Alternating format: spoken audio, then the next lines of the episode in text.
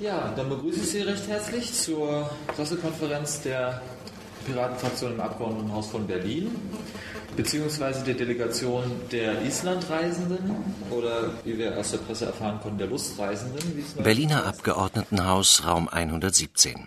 8,9 Prozent hatten die Berliner Piraten bei der Landtagswahl eingefahren, 130.000 Stimmen.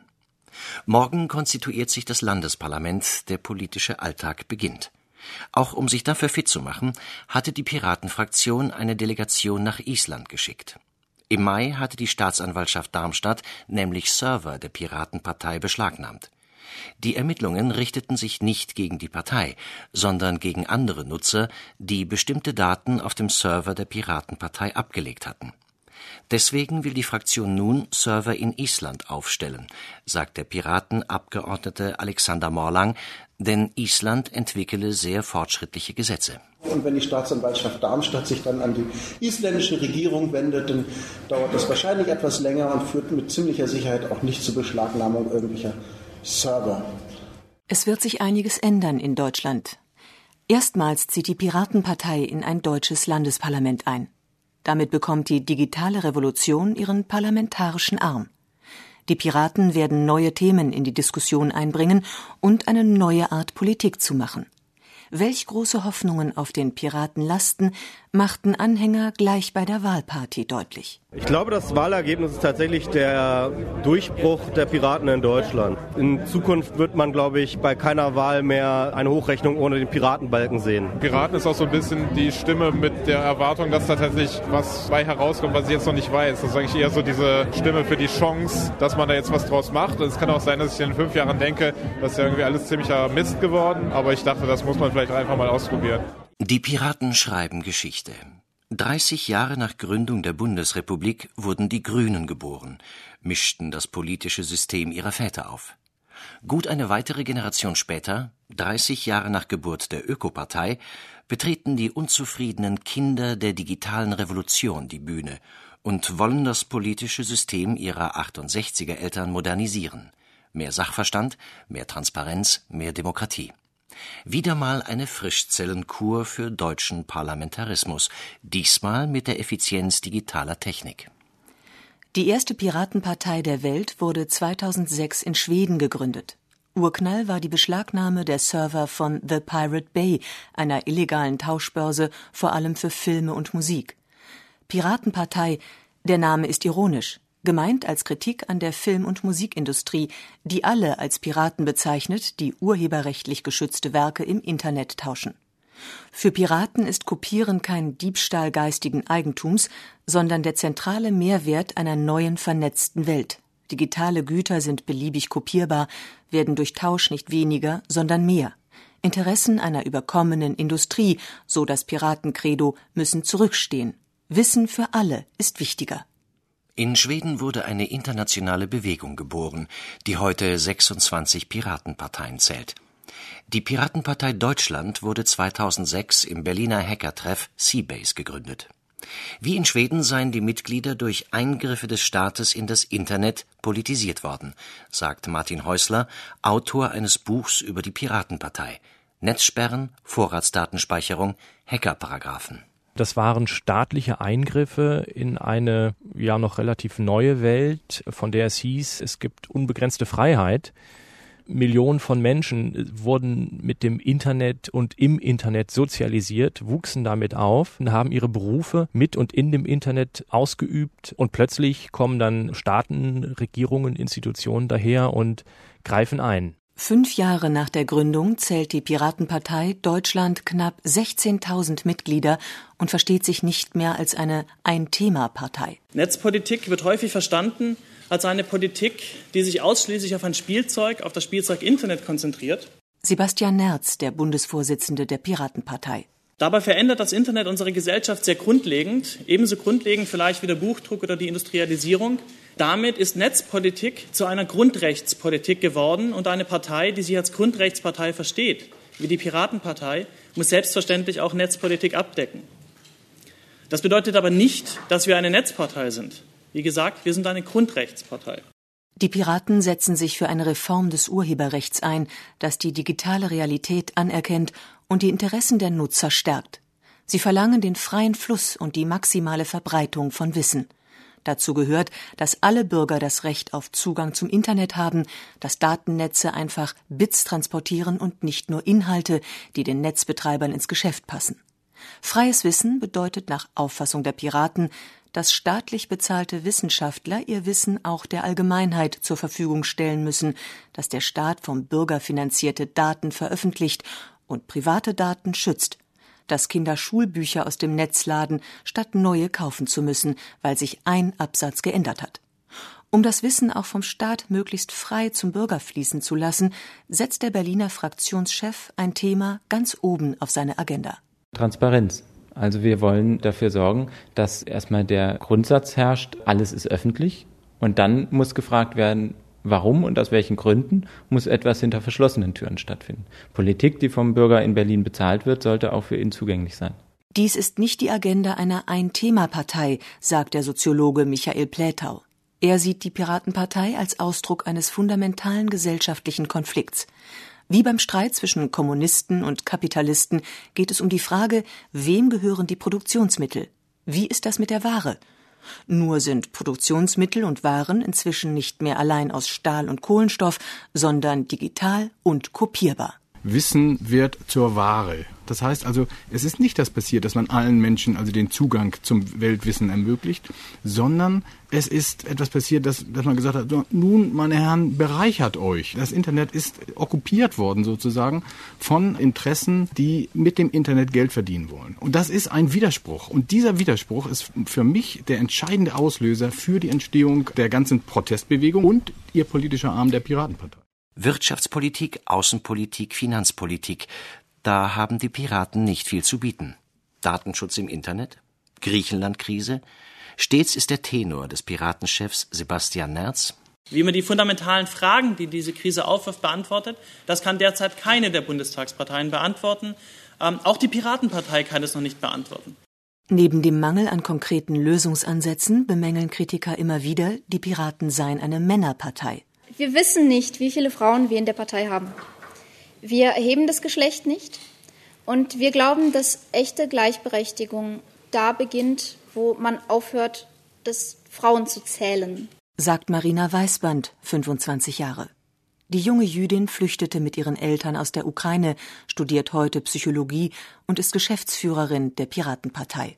Es ist dem geschuldet, dass aus irgendwelchen Gründen Frauen weniger Interesse an politischen Parteien haben als Männer und dass Frauen aus irgendeinem Grund weniger Interesse an IT-Themen und Computerthemen haben, aus denen die Piratenpartei traditionell kommt. Um mehr Piratinnen zu gewinnen, sagt der Berliner Fraktionschef Andreas Baum, versuche er eine andere Diskussionskultur zu etablieren, mit der sich auch Frauen wohlfühlen. Überhaupt scheint vielen Piraten die Art und Weise, wie Inhalte erarbeitet und umgesetzt werden, wichtiger als die Inhalte selbst zu sein. An erster Stelle des Grundsatzprogramms steht daher auch der alte Slogan Willy Brandts Mehr Demokratie wagen. Und so ist es nicht ihr löchriges Programm, was den Piraten Wählerstimmen bringt, urteilt der Meinungsforscher Manfred Güllner von Forsa. Rund acht Prozent, wenn am nächsten Sonntag Bundestagswahl wäre. Mit dem von ihnen verkörperten Versprechen einer anderen, transparenteren Politik mit mehr Bürgerbeteiligung treffen die Piraten den Nerv breiter Bevölkerungsschichten.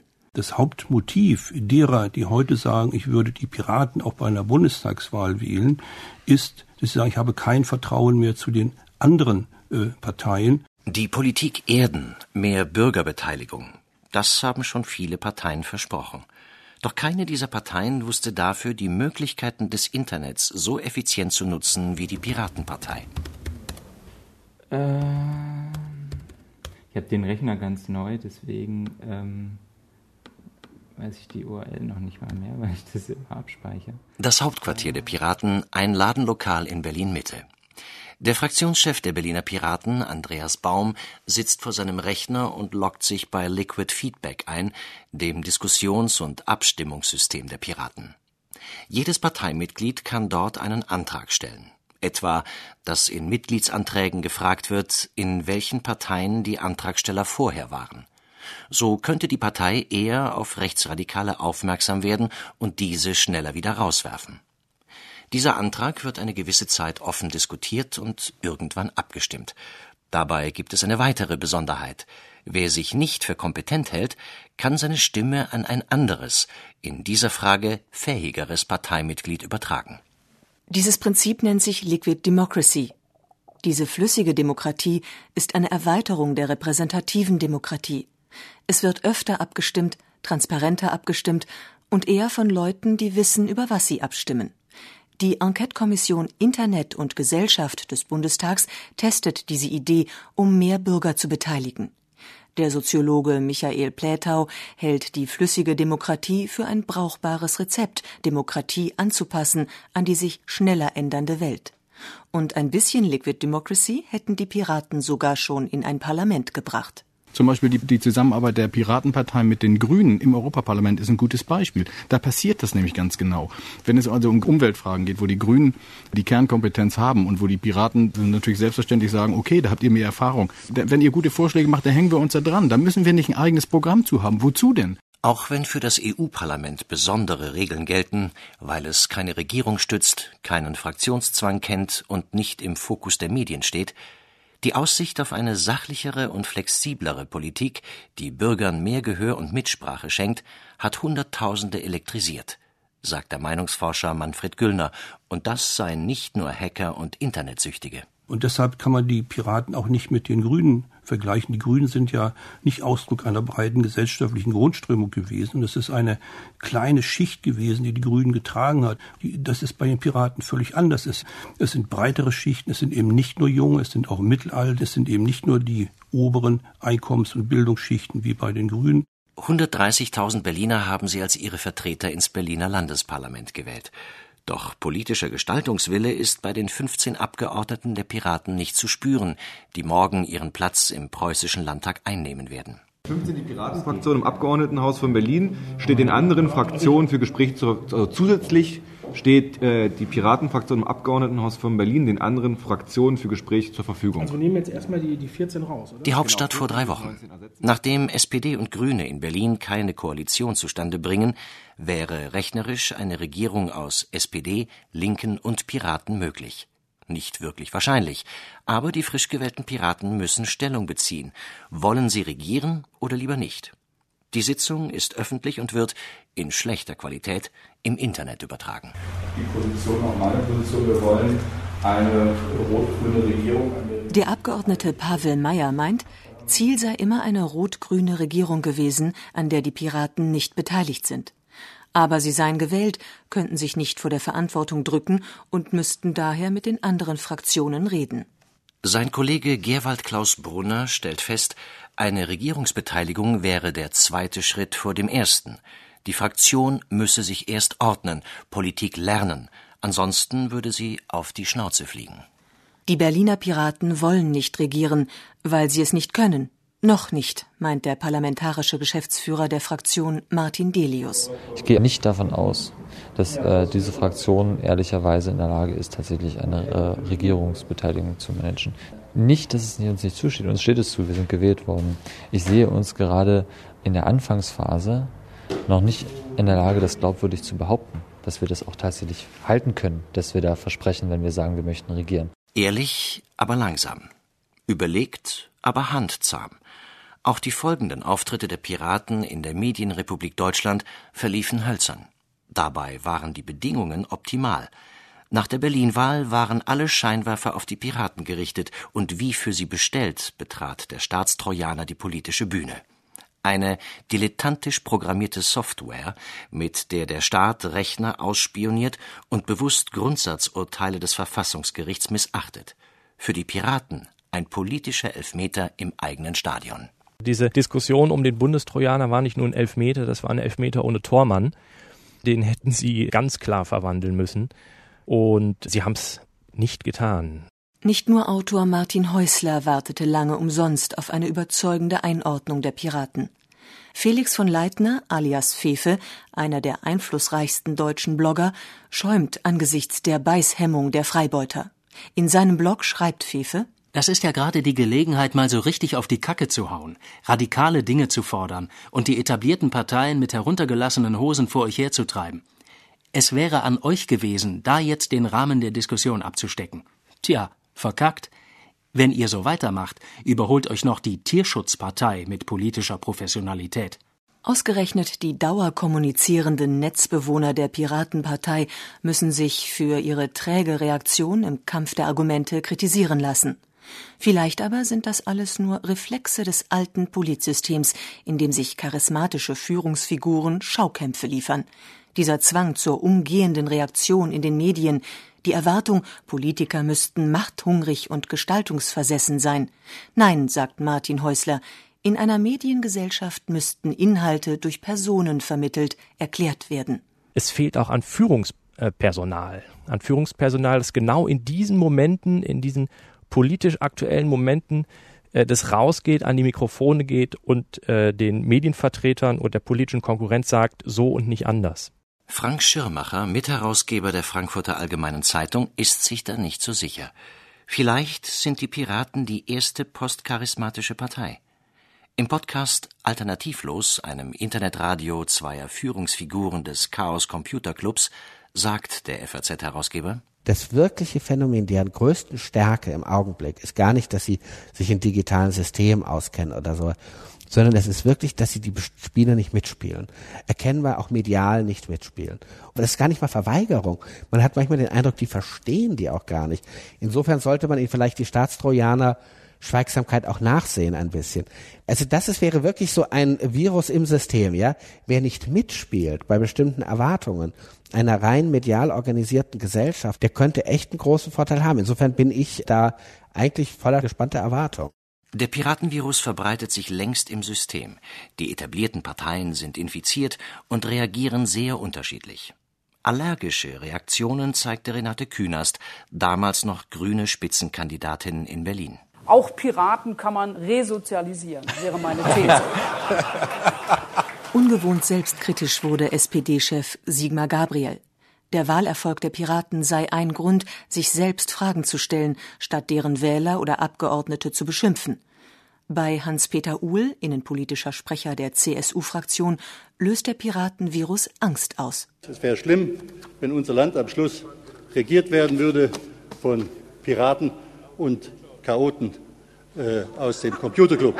Es wird regiert von Sicherheitsbeamten, die dem Recht und dem Gesetz verpflichtet sind. Wenn Sie von den Grünen und Teile der Linken und der SPD auf Schmusekurs gehen zu den Piraten, ist das Ihr Problem. Darin werden Sie kein Glück haben. Die Piraten haben die digitale Revolution im deutschen Parlamentarismus installiert. Alle Parteien sind infiziert von ihren inhaltlichen und methodischen Visionen. Doch jetzt müssen die Piraten aus Vision Politik machen und dafür vor allem personell aufrüsten. Viel Zeit haben sie dafür nicht. In zwei Jahren ist Bundestagswahl und spätestens ab morgen tickt die Uhr.